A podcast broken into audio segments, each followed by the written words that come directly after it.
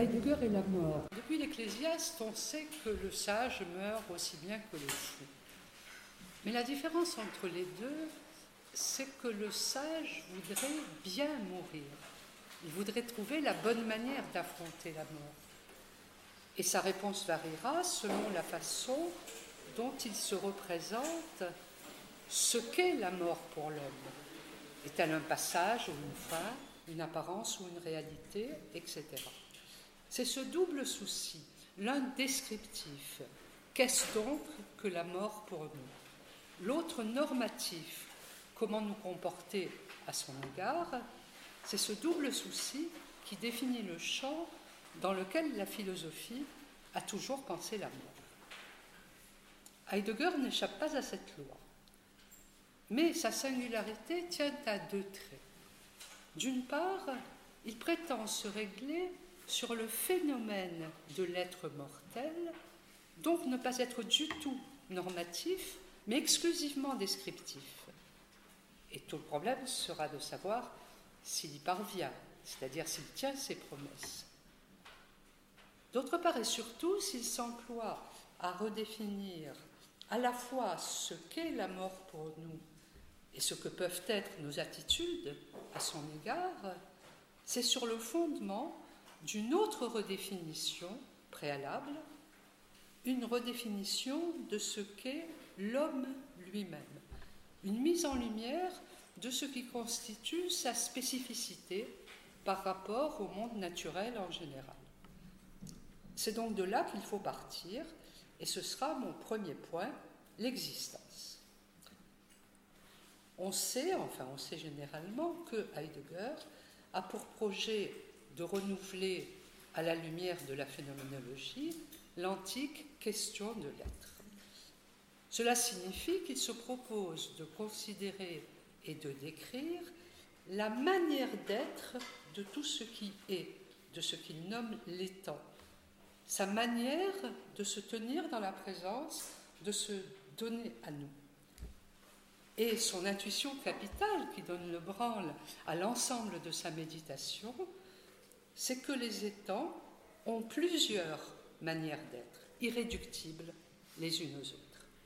Or, la philosophie, depuis son origine et tout au long de son histoire, n'a retenu qu'une seule d'entre elles et l'a indûment élargie à l'ensemble des étangs. Concrètement, elle a pris pour modèle l'étang naturel, la chose, et elle a supposé que tout ce qui est reposait en soi à la manière des choses, ce qu'elle a unifié sous le nom de substance. Or, aux yeux de Heidegger, la substance n'est nullement l'être de l'étang, mais seulement la thématisation de l'une de ces manières d'être.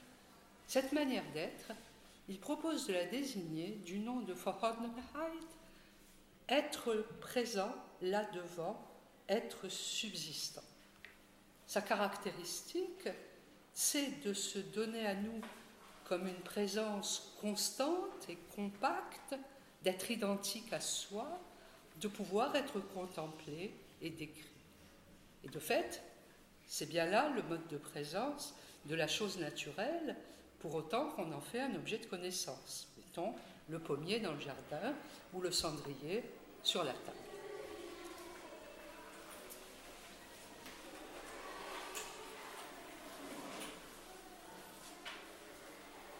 Mais l'homme a une toute autre manière d'être. Une manière d'être non pas seulement différente, mais presque opposée. Il n'est pas subsistant. Il ne coïncide pas avec lui-même. Il est à distance de soi-même comme à distance des choses, et il doit se rapporter aux choses comme à soi. Cette autre manière d'être, caractéristique de cet état très spécifique qu'est l'homme, Heidegger la désigne du nom d'existence, en écrivant, le mot avec EK pour indiquer l'acte d'arrachement, de sortie hors d'eux, comme dans l'idée d'extase. Subsister, c'est reposer en soi, dans une sorte de compacité, exister, c'est être d'emblée hors de soi et donc condamné à n'être que comme un rapport à soi. Une fois définis ces deux modes d'être irréductibles l'un à l'autre, que sont la subsistance et l'existence, Heidegger s'emploie à dégager les déterminations de l'existence en prenant bien soin de ne pas les confondre avec celles de la subsistance, même lorsqu'elles semblent obéir à la même règle. L'homme, le Dasein, dit Heidegger, peut être dans la pièce, mais il n'est pas dans la pièce comme l'eau est dans le verre, ni même comme le lézard est dans l'herbe. Et ce sont ces différences qu'il s'agit de dégager. C'est ce qu'il s'emploie à faire tout au long de la première section d'être étant, dans laquelle je ne m'engagerai évidemment pas ici. Je rappellerai simplement à quoi elle aboutit. On a dit que la subsistance était une coïncidence avec soi, tandis que l'existence était un rapport à soi. Quelles en sont les conséquences? La toute première d'entre elles, c'est que l'homme est le seul étant pour lequel le fait d'être et d'être ceci ou cela n'est pas un état déjà donné, mais une tâche à accomplir ce que Heidegger traduit en affirmant qu'il a à être. Son être lui est remis et il doit le prendre en charge. La seconde conséquence, c'est que cette prise en charge s'effectuera de façon à chaque fois singulière. C'est tout le thème de la mienté de l'existence, le fait qu'elle ne puisse s'accomplir qu'en première personne. Puisque l'homme entretient un rapport avec son être, il peut s'y rapporter de différentes manières selon plusieurs possibilités. D'où la troisième conséquence, son être est indissociable d'un pouvoir-être. À tout instant, il doit opter pour des possibles qui décideront de son existence. Il doit donc constamment se projeter hors de ce qu'il a été vers ce qu'il projette d'être ce qui conduit Heidegger à affirmer qu'il a pour structure directrice l'être en avant de soi. C'est cette structure conquise que j'ai rappelée très très rapidement, évidemment trop rapidement, c'est cette structure conquise au terme de la première section d'être étant qu'il faut avoir à l'esprit pour comprendre le rapport de l'homme à la mort sur lequel s'ouvre la deuxième section d'être étant. D'où mon second point, que j'intitulerai, en reprenant une expression de Heidegger, le concept existentiel de la mort. L'expression peut vous paraître obscure. En fait, elle vise simplement à répondre à la question suivante qu'est-ce donc que la mort pour un être qui existe? Le point essentiel c'est que l'homme entretient un rapport avec sa propre mort, tandis que l'être vivant biologique n'entretient aucun rapport avec son propre terme. Il n'y a donc aucune commune mesure entre le mourir, sterben d'un être humain et le périr, ferenden, d'un animal. Tous deux sont des modalités du finir. Mais la fin d'un être vivant est une limite externe qui met un terme à sa vie, la fin d'un existant lui appartient dès l'origine, puisque par définition, il est en avant de soi. Cette fin étant inhérente à son existence, la mort n'est ni un fait ni un événement, elle n'a rien d'un accident qui surviendrait dans le cours d'une vie, elle est, dit Heidegger, une possibilité permanente de l'existant. L'être là, le Dasein, existe sous la menace constante et l'imminence du ne plus être là, nicht mehr Dasein. La perspective du ne plus être là appartient donc dès l'origine à sa manière d'être là, elle en est indissociable. Elle constitue l'une de ses possibilités, et même sa possibilité la plus propre, puisque nul ne peut mourir à ma place, et elle réclame à ce titre d'être réintégrée dans la définition même de l'existence. Remarquons au passage que cette idée selon laquelle l'homme porte sa mort en lui comme sa possibilité la plus intime, cette idée était déjà présente chez un auteur que Heidegger a beaucoup lu et qu'il a même commenté, mais curieusement, sans vraiment faire référence à son approche de la mort, Rilke. C'est Rilke, dans le livre de la pauvreté et de la mort, ou encore dans les cahiers de Malte, qui, Rilke qui, pour la première fois, me semble-t-il, a dessiné cette perspective et il l'a fait avec une force incomparable. Alors, si vous le permettez, je voudrais citer quelques fragments parce que les vers de Rilke donnent euh, une épaisseur ou une résonance au concept de Heidegger.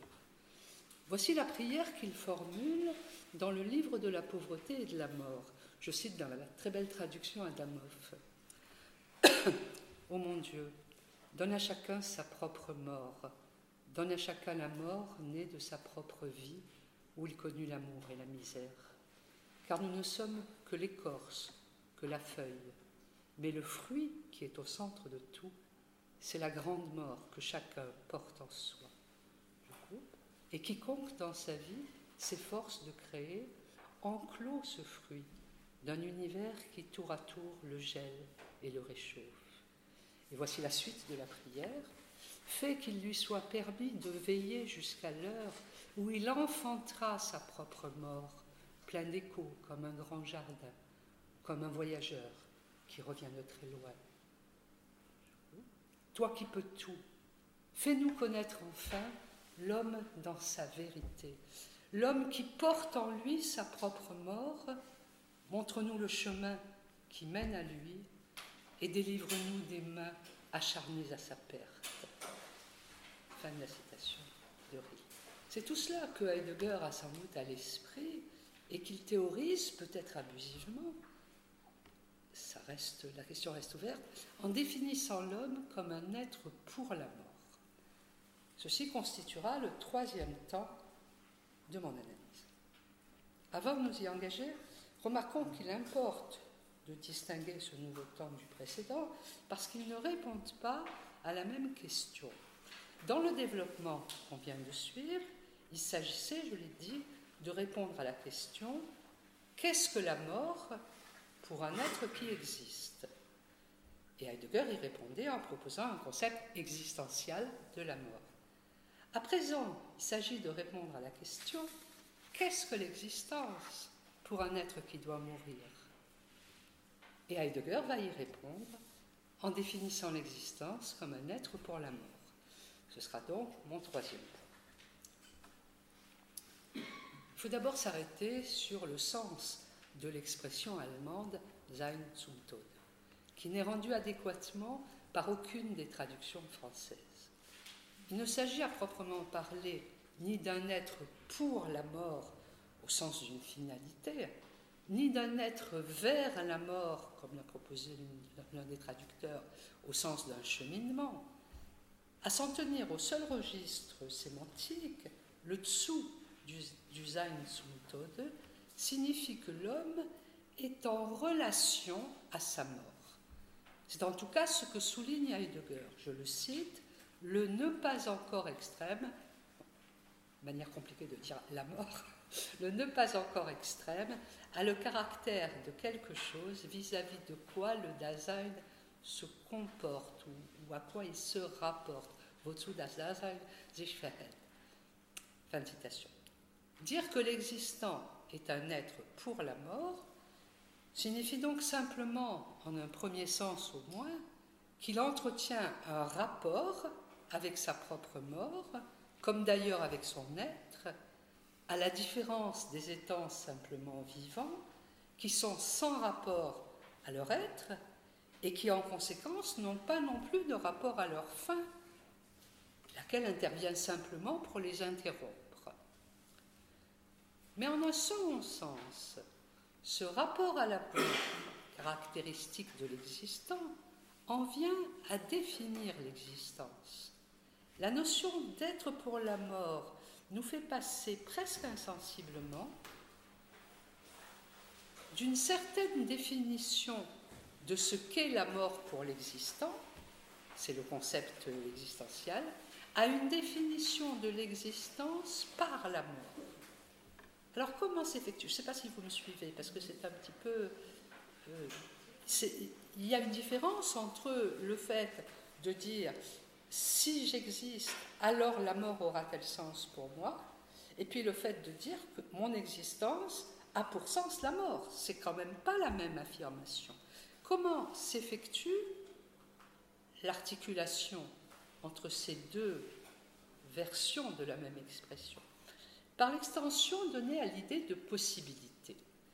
En effet, la mort n'est pas seulement une possibilité parmi d'autres de l'existant, elle est sa possibilité la plus propre, absolue, extrême, indépassable, insigne. Tous ces qualificatifs sont employés par Heidegger. Or, puisque cette existence se définit par ses possibilités, il est fondamentalement un pouvoir-être, toujours en avant de soi, alors sa possibilité la plus propre définira aussi de façon essentielle son être propre. Et c'est parce que cet être est pour la mort qu'il ne se révèle dans toute sa nudité que dans l'angoisse. Avant de passer à un nouveau palier de l'analyse, et pour pouvoir le faire, il faut rappeler deux distinctions qui traversent tout être étant. D'abord la distinction de l'existentiel et de l'existential. Sera qualifié d'existentiel un choix de vie qui peut différer selon le projet de chacun, sera reconnu comme un existentiel la structure d'être commune qui est au fondement de tous ces choix. Un existentiel laisse donc place à plusieurs possibilités existentielles. Par exemple, l'être au monde, le fait d'être au monde, est un existentiel. L'existant, le Dasein, n'est pas un sujet fermé sur lui-même, il est d'emblée en rapport à un monde qui s'ouvre en même temps que lui. Ça, c'est incontournable. Mais le fait d'être pris par le monde, de s'identifier aux choses au point d'oublier sa propre spécificité, ça, c'est une détermination existentielle. Il ne s'agit que de l'une des modalités possibles de l'être au monde, à côté d'autres modalités que Heidegger s'emploiera à dégager. De même, l'être avec autrui est un existentiel. L'existant, le Dasein, n'est pas un sujet isolé, il est toujours déjà en rapport à d'autres existants, son être là est d'emblée un être avec.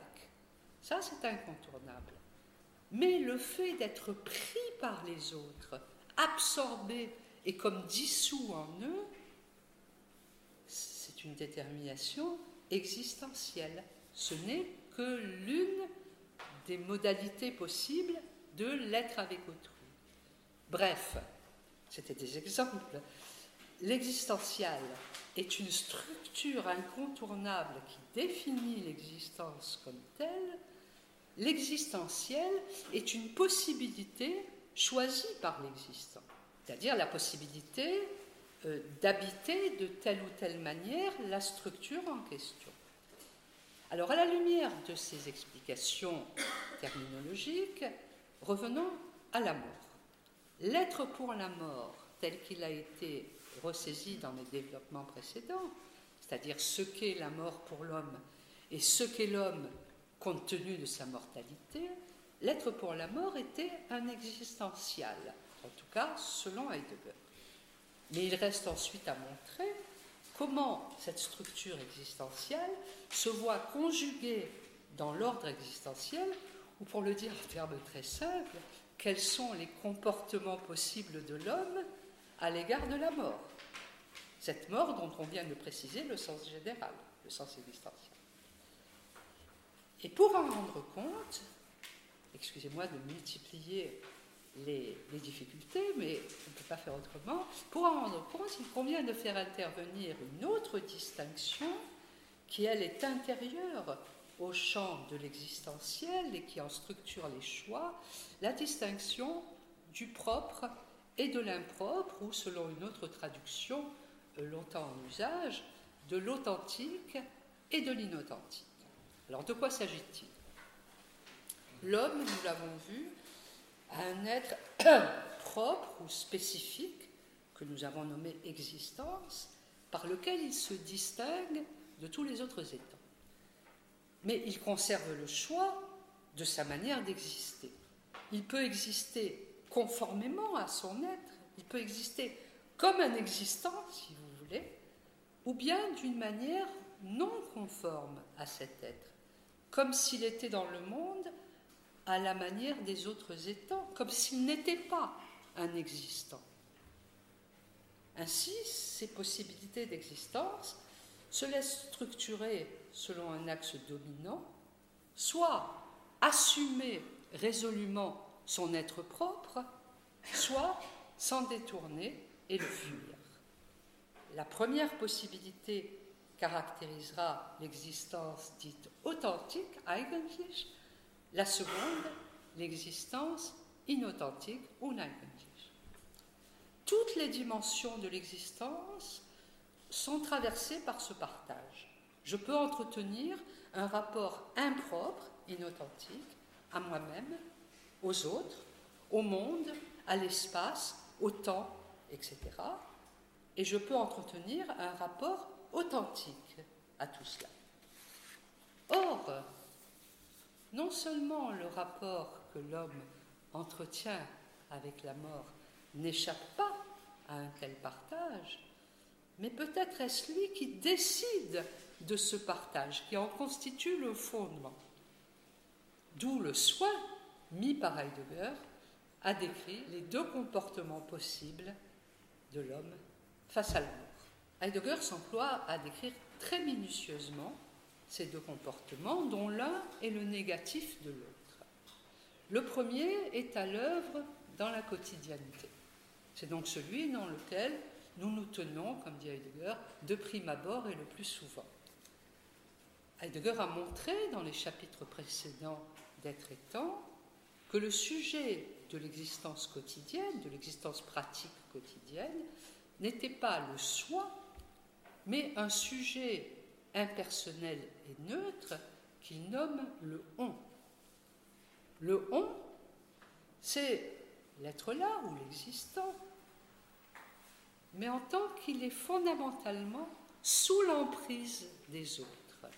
Il ne s'est pas encore séparé, singularisé. Il n'a pas émergé comme un jeu. Alors on pourrait dire que le fait d'être ainsi pris dans la masse indifférenciée du on, soumis à ce que Heidegger nomme sa dictature, on pourrait dire que cela interdit à l'homme d'être un existant singulier. C'est vrai, mais ça reste insuffisant et ce n'est pas le plus intéressant. Il faut dire que cette dictature du on le dispense d'être un existant singulier. Elle le dispense de choisir et de décider par lui-même. On touche ici à la principale fonction du on, décharger l'existant de lui-même, le délester du poids de son être. On a dit dès le début que l'existant a à être, il doit assumer sa manière d'exister. Eh bien, c'est précisément ce dont le on lui permet de faire l'économie. Il lui permet de faire l'économie de son être, puisqu'il n'a plus à décider de cet être et à choisir son existence. Elle lui est, pour ainsi dire, prédonnée, ou, il fait comme si elle lui était prédonnée. Bref, non seulement la caractéristique du on est qu'il est fondamentalement détourné de son être propre, mais il n'est un on que pour se détourner de soi. On me suit. Dès lors, comment le on se rapportera-t-il à la mort et d'abord à la sienne propre? Ne pouvant en endurer l'angoisse, il fera tout pour se rassurer. Et il y parviendra en usant de plusieurs subterfuges. D'abord, il se dissimule son être pour la mort, sa définition, la définition de ce qu'il est comme être pour la mort, en réinterprétant, c'est-à-dire en travestissant, le sens même de la mort. Au lieu de reconnaître en elle une possibilité sienne, il la considère comme un accident, un événement qui intervient dans le cours du monde. Ensuite, il admet que cet événement concernera un jour chacun d'entre nous, mais il joue aussi bien sur le un jour que sur le chacun, en faisant en sorte que le un jour se dilue en jamais et que le chacun se dilue en personne. Un jour, bien sûr, mais ni aujourd'hui ni demain, ce qui permet au on de vivre comme si la mort pouvait être perpétuellement différée, au lieu de la reconnaître comme perpétuellement imminente, c'est-à-dire possible à tout instant. Et chacun, bien sûr, la rencontrera. On sait bien que l'on meurt. Mais ce savoir aussi bien que ce mourir sont ceux du on. Ce qui me permet de vivre comme si je pouvais être épargné par ce qui, arrivant à tout le monde, n'arrive proprement à personne. L'équivoque consiste à ne pas savoir ce que par ailleurs en s'arrangeant pour ne pas être concerné, ne pas être concerné soi-même par ceux dont on reconnaît pourtant que cela concerne tout le monde. On en trouve une belle illustration dans ce texte, à bien des égards fondateur, enfin fondateur pour la question qui nous occupe, qu'est la mort d'Ivan Illich de Tolstoï. Ivan Illich découvre, dans la stupeur et l'épouvante, qu'il va mourir, alors qu'il le savait pourtant, comme nous tous, depuis toujours. Et il mesure alors l'abîme qui sépare le nous tous du moi-je. Cet abîme se découvre à lui lorsqu'il repense au syllogisme qu'il avait appris dans son manuel de logique. Tous les hommes sont mortels, or Caius est un homme. C'est pas Socrate en Russie apparemment. Tous les hommes sont mortels, or Caius est un homme, donc Caius est mortel. Voici ce qu'écrit Tolstoï. Ce raisonnement lui paraissait exact s'il s'agissait de Caius, mais non pas de sa propre personne. C'était Caius, un homme en général, et il devait mourir. Mais lui n'est pas Caius, il n'est pas un homme en général. Il est à part, tout à fait à part des autres êtres. Il était Vania avec sa maman et son papa, avec Mitya et Volodia, avec sa bonne, avec le cocher. Et Tolstoï poursuit par le monologue intérieur d'Ivan Illich. Caius est en effet mortel et il est juste qu'il meure. Mais moi, Vania, Ivan Illich, c'est tout autre chose. Et il est impossible que je doive mourir. Ce serait trop affreux. Si je devais mourir comme Caius, je le saurais bien, ma voix intérieure me le dirait, mais elle ne me dit jamais rien de tel. Moi et tous mes amis, nous comprenions bien que nous étions très différents de Caius. Et voilà que maintenant, voilà que maintenant l'équivoque se dissipe et ne permet plus à Ivan Illich de se protéger, de se rassurer. On a vu avec Heidegger comment le on se rassure à propos de la mort. D'une part, en recouvrant son sens et en le travestissant, d'autre part, et en conséquence, en adoptant à son égard un comportement caractérisé par le recul, l'esquive et la fuite. Et c'est évidemment pour mieux fuir la mort qu'il a commencé par la travestir. Il faut même aller plus loin et remonter plus haut. C'est pour fuir la mort qu'il est devenu un on, ou qu'il est resté tel.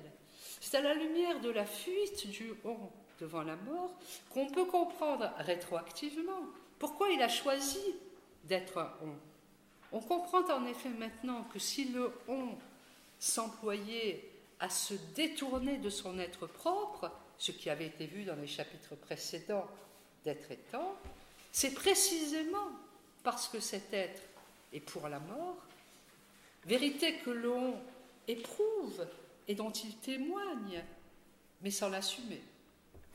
Le rapport inauthentique à la mort apparaît ainsi, je l'avais indiqué dès le départ, comme le fondement de l'existence inauthentique en général. De ce fait, semble-t-il, on peut envisager qu'un rapport authentique à la mort, s'il s'avérait praticable, donnerait sa concrétion, comme dit Heidegger, à une existence elle-même authentique et pourrait servir de fondement à cette existence enfin revenue sur elle-même et assumant sa vérité. Alors un tel rapport authentique à la mort est-il possible? Sans s'engager formellement sur ce point, Heidegger s'emploie à en préciser les modalités ou les conditions. Or, vous allez le voir, ces conditions consistent à assumer en mode positif ce que le on ne révélait que négativement et par le déni. Se rapporter authentiquement à la mort, ce serait refuser le recul, l'esquive et la fuite au profit du mouvement radicalement inverse consistant à se tourner vers. Puisque le concept, le concept existentiel de la mort a révélé que celle-ci était fondamentalement une possibilité, alors il s'agit de la soutenir comme possibilité sans la travestir. Alors comment y parvenir? Comment la soutenir comme possibilité? Non pas en la réalisant, puisque ça serait la faire disparaître, non pas en y pensant sans cesse ou en la méditant, puisque ce serait chercher à se l'approprier, et pas même sur le mode de l'attente, qui est toujours attente d'une réalisation, on ne laissera à la mort son caractère de pure possibilité qu'en se projetant constamment vers elle. C'est cette structure que Heidegger nomme, une expression un peu, un peu étrange, le devancement dans la possibilité, Vorlaufen die Möglichkeit. Elle consiste à aller au-devant de la mort, à se tenir sous son horizon et à en assumer l'angoisse. J'ai suivi jusqu'ici les analyses de Heidegger en présentant d'abord ce qu'est la mort pour l'homme, du fait qu'il est un existant, ensuite les deux attitudes qu'il peut adopter à son égard. D'un côté, je ne veux pas savoir que je suis mortel, de l'autre, je m'éprouve comme tel dans l'angoisse, et je vis sous la menace constante du mourir dont je m'emploie à soutenir l'imminence. Les hommes se partagent ainsi entre ceux qui ont peur de la mort, donc qui s'en détournent et la fuient, et ceux qui ont le courage de l'affronter, donc qui en endurent l'approche et qui s'avancent vers elle dans l'anticipation. Or, ce partage est problématique, me semble problématique. Je doute qu'il soit ce qu'il prétend être, à savoir une description phénoménologiquement neutre. Il me semble, mais ça peut être ouvert à la discussion, il me semble que l'analyse de Heidegger comporte plusieurs décisions qui ne découlent pas nécessairement des principes posés au départ et par lesquels il s'écarte du phénomène ou des phénomènes qu'il se proposait de décrire. D'où un dernier point plus critique où je m'attacherai à repérer les décisions en question et à les interroger. J'en retiendrai principalement deux. La première décision est d'ordre axiologique, c'est-à-dire qu'elle implique une évaluation. Heidegger insiste sur le fait que, je le cite, son analyse ontologique n'anticipe aucune prise de position existentielle à l'égard de la, mort. Il dit pas son, mon analyse ontologique, dit-il, ou notre analyse ontologique, n'anticipe aucune prise de position existentielle à l'égard de la mort. Et donc il insiste sur le fait qu'il ne s'agit nullement pour lui de prescrire tel ou tel comportement devant la mort. Il est difficile, toutefois, de ne pas déceler dans les descriptions qu'il donne des deux comportements possibles face à la mort, de ne pas y déceler l'empreinte de ses propres options, à la fois philosophiques et personnelles, peut-être même politiques. Affirmer comme il le fait que, je cite, le on interdit au courage de l'angoisse de la mort de se faire jour, je répète le on, interdit au courage de l'angoisse de la mort de se faire jour, affirmer cela, ce n'est pas se borner à décrire une attitude, c'est juger cette attitude à l'aune d'une échelle de valeur, courage contre lâcheté, qu'on ne sait pas employer justifier. La meilleure confirmation en est donnée dans les toutes dernières lignes du chapitre. Elles sont écrites presque entièrement en italique et comportent même, chose beaucoup plus rare dans l'ouvrage, des majuscules. Et elles ont toute l'allure d'une proclamation, c'est-à-dire d'un engagement personnel qui s'affirme hautement, tout en prétendant en même temps, vous allez le voir, n'être que le résumé d'une analyse phénoménologique. Alors il vaut la peine de citer ce passage étonnant et relativement célèbre. Je coupe, certains mots pour simplifier. Il est maintenant possible de résumer ainsi notre caractérisation de l'être pour la mort authentique, de point. Le devancement transporte le Dasein devant la possibilité d'être lui-même, mais lui-même dans la liberté pour la mort, en majuscule, expression liberté pour la mort, mais lui-même dans la liberté pour la mort, passionné, délié des illusions du on, certaine d'elle-même et angoissée. Alors cette déclaration elle-même passionnée est aussitôt suivie par une précision qui se veut méthodologique, mais dont le caractère de dénégation peu contestable, je cite, Notre projet existentiel du devancement a laissé, pour ainsi dire, le Dasein se projeter lui-même vers cette possibilité sans lui représenter ou lui imposer de l'extérieur un idéal concret d'existence. Alors il me semble euh, qu'il est un peu difficile d'accorder crédit à Heidegger sur ce dernier point. De toute façon, un certain jugement de valeur est déjà impliqué, qu'on le veuille ou non, euh, qu'on l'avoue ou non, est déjà impliqué dans la distinction générale de l'authentique et de l'inauthentique.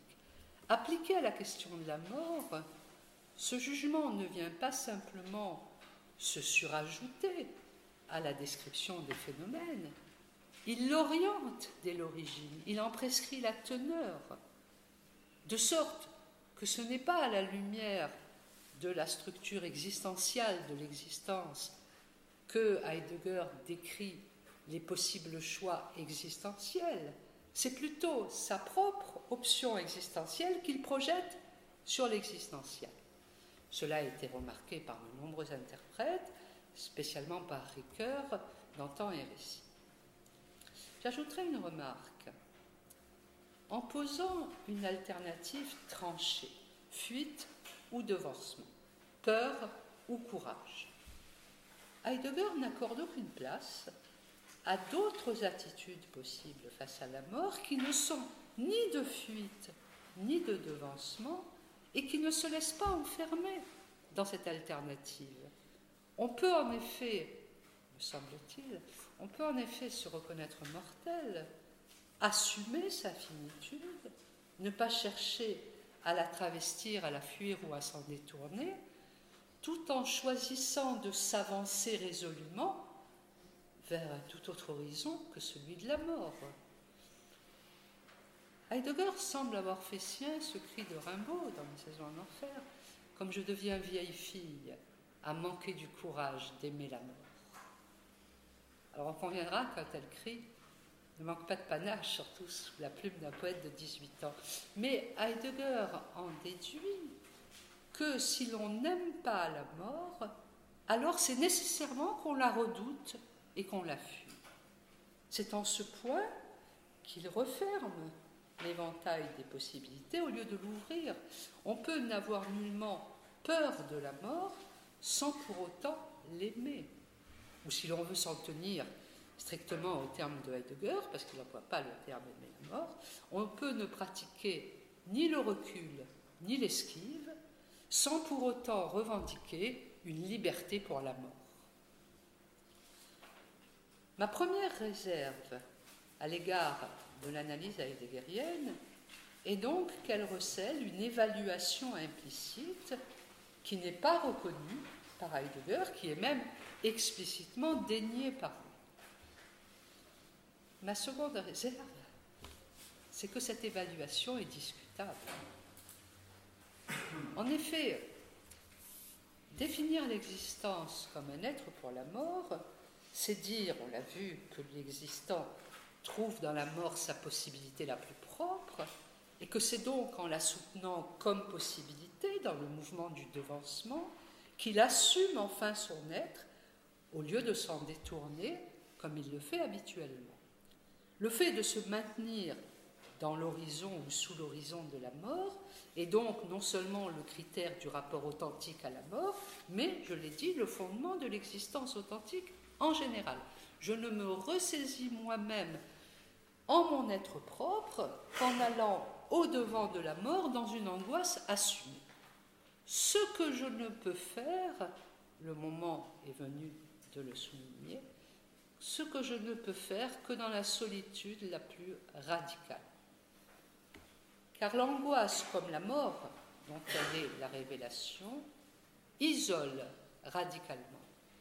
Elle me coupe la parole, me détourne des choses du monde, m'arrache à l'être avec autrui. Alors certes, Heidegger, dans cette construction très complexe qu'est être étant, Heidegger a montré le caractère structurellement incontournable du rapport aux choses et du rapport aux autres, et même à un certain moment de l'itinéraire, dans la première section, il s'est employé à définir ce que pourrait être un rapport authentique à autrui, sous le nom de sollicitude. Mais ce qu'il établit au début de la seconde section, euh, dans ce chapitre sur la mort qu'on a un petit peu suivi, ce qu'il établit au début de la seconde section rend parfaitement aporétique ce qu'il avait voulu préserver dans la première section. Entre ces deux moments de l'œuvre règne une tension irrésolue et à mon avis insoluble. Si c'est bien la mort, je vais essayer de, rendre audible cette tension, si c'est bien la mort qui est la garante, la seule garante de la vérité de mon être, alors autrui ne peut pas être partie prenante de cette vérité, il ne peut au contraire que m'en détourner. Et dans cette mesure, il ne saurait exister d'être l'un avec l'autre authentique, même si Heidegger s'efforce par ailleurs d'en assurer la possibilité, dans la première section. Mais si on affirme que c'est seulement par la mort que j'atteins ma vérité, autrui n'y a pas sa place. Et donc il n'y a pas d'authenticité du rapport avec autrui. En conclusion, excusez-moi, je suis un peu long, en conclusion, je dirais que Heidegger a eu l'immense mérite à mes yeux d'arracher la question de la mort au seul registre de la vie pour la resituer dans celui de l'existence. Le mérite aussi, peut-être, de cesser de la considérer comme un événement ponctuel pour la reconnaître comme une possibilité toujours ouverte. Mais comme je, l'ai indiqué au cours de, ce, propos, entre définir ce qu'est la mort pour l'homme et définir l'homme par la mort, il y a un abîme. La première définition qui établit la définition de la mort pour un être qui existe, cette définition peut s'autoriser du phénomène qu'il s'agissait de considérer, c'est-à-dire le mourir en tant que celui-ci n'est pas réductible au périr. Heidegger est donc fondé à la présenter comme un existentiel, une structure qui définit, qui caractérise toute existence comme telle. En revanche, la seconde définition, qui établit la signification de l'existence comme être pour la mort, ne constitue pas le prolongement naturel de la première. Elle repose sur une décision qui n'a plus rien de phénoménologique. Elle procède d'un choix existentiel de Heidegger, indûment présenté comme un existentiel. En termes clairs, il présente comme seul conforme à notre être ce qui n'est au fond que sa propre option. L'option pour une existence héroïque, fondamentalement solitaire, qui n'a besoin de rien ni de personne pour atteindre sa propre vérité. C'est là un choix dont on peut, dont on peut assurément admirer la grandeur, mais dont on peut aussi déplorer la pauvreté, la pauvreté en dernière instance. Voilà, je m'en tiendrai là. Euh, est-ce qu'on peut parler de point de vue philosophique Est-ce qu'on peut parler de Du point de vue philosophique de l'obsolescence programmée de- des êtres humains La mesure, quand on parle de l'obsolescence programmée des, euh, des objets, au vu de ce qu'on respire, au vu de ce qu'on mange, au vu de- des rythmes de vie de la majorité des personnes, notamment euh, les personnes qui meurent au travail dans dans le sens du terme. Donc ça, c'est ma première question par rapport à l'obsolescence programmée de l'être humain d'un point de vue philosophique. Je n'ose pas imaginer, quoique, qu'il y ait des personnes qui décident de la mort d'autres, mais bon, ça doute un peu. Euh, second point, pourquoi avoir peur de la mort à la mesure où on ne sait toujours pas ce que c'est. Et euh, troisième point, euh, pourquoi euh, est-ce que la mort ne serait pas une, une dernière expérience à vivre? D'un point de vue Alors, concernant la première question sur l'obsolescence programmée de l'être humain, soit on l'entend de manière large, à savoir que l'être humain est génétiquement programmé pour, pour mourir, et ça s'appelle la finitude. Donc ça, euh, tout le monde est bien d'accord euh, pour reconnaître euh, comme, comme caractéristique de l'homme qu'il est, qu'il est voué à la finitude. Par contre, j'ai l'impression qu'au sens plus étroit, plus historique, votre question porte sur le fait qu'aujourd'hui, il y aurait une, obsolescence programmée, au sens où les, objets techniques sont programmés. Euh, alors là-dessus, euh, est-ce que c'est une question philosophique? C'est- pas sûr, le contraire n'est pas sûr non plus. Euh, parce que, en un sens, le fait que la société puisse programmer la mort d'hommes qu'elle traite comme des moyens, au fond, euh, pour obtenir ceci ou cela, en un sens, euh, ça ne concerne pas, euh, ça ne joue pas sur cette ontologie de la mort, sur le sens de la mort de façon générale pour l'homme. En ce sens, ça ne serait pas une question philosophique. Mais en même temps, en même temps, cette, par exemple, Heidegger a réfléchi euh, et a été l'un des premiers à réfléchir de cette manière-là à, l'impact de la technique et au fait que la technique change notre rapport euh, au monde, à nous-mêmes, à l'être, etc., etc. Euh, de ce fait, votre question sur l'obsolescence programmée pourrait probablement, mais il faudrait voir à quelles conditions, être traitée comme une question philosophique, mais pas ontologique, enfin, c'est pas sur le sens de la mort. Euh, la seconde question, oui, vous disiez pourquoi est-ce qu'on en a peur? Parce qu'on ne sait, puisqu'on de toute façon, on ne sait pas, on sait pas ce qu'elle est. Mais au fond, peu importe. premièrement, peu importe qu'on sache ce qu'elle est ou pas, euh, puisque la peur de la mort ne dépend pas de la réalité, enfin de la définition qu'on donnera de la mort. Il y a un au-delà ou il n'y a pas d'au-delà, etc. Et non seulement elle n'en dépend pas, mais en plus, c'est précisément le fait de ne pas savoir ce qu'elle est qui fait le plus peur. On ne sait pas si elle est un passage ou une fin, on ne sait pas si elle est la meilleure chose ou la, pire, on ne sait pas si, euh, euh, si elle ouvre sur l'éternité ou sur le néant, etc. Et c'est bien pour ça qu'on en a peur. euh. Et enfin, la troisième question, c'est celle qui appelle la, réponse la plus facile. Quand vous dites euh, est-ce que la mort ne serait pas une dernière expérience à vivre, tous les philosophes, enfin depuis, depuis Épicure, ont insisté sur le fait que, et pas seulement les philosophes, que justement de la mort, on ne fait pas l'expérience. Elle est peut-être même, c'est peut-être même la seule chose dont on ne puisse pas faire l'expérience, puisque euh, on ne, s'éprouve pas mourir ou mourir. Enfin, on ne, peut pas vivre la mort. On peut vivre son anticipation sous la forme de la peur ou de tout ce qu'on voudra. Euh, on peut parler de la mort des autres. On ne peut pas vivre sa propre mort. Elle ne peut pas faire l'objet d'une expérience. Donc, elle n'est pas une dernière expérience. Ma dernière expérience, c'est celle de juste une minute avant. Elisabeth Kubler-Ross la présente comme une dernière euh, expérience. Ah bon Alors, oui J'ai une question par rapport à, à l'option qu'a pris euh, Heidegger. Euh, vous avez parlé donc de la solitude et cela entraînerait cette option euh, le manque d'authenticité euh, dans les rapports humains. Or, euh, je ne suis pas du tout une spécialiste ni Oui. philosophe. Euh, je n'arrive pas à comprendre pourquoi, puisqu'on partage tous, être humain, euh, cette même angoisse, Oui. et donc euh, créer, ça crée une relation entre nous, authentique. Enfin, Heidegger. je pense. Donc pourquoi, euh, je- ou j'ai mal compris, ou je Non, non, vous n'avez pas mal Voilà, compris. C'est un argument qui a été pas. avancé, mais auquel Heidegger répond, euh, effectivement, on a tous la même angoisse, mais on ne la partage pas. Elle ne nous rapproche pas.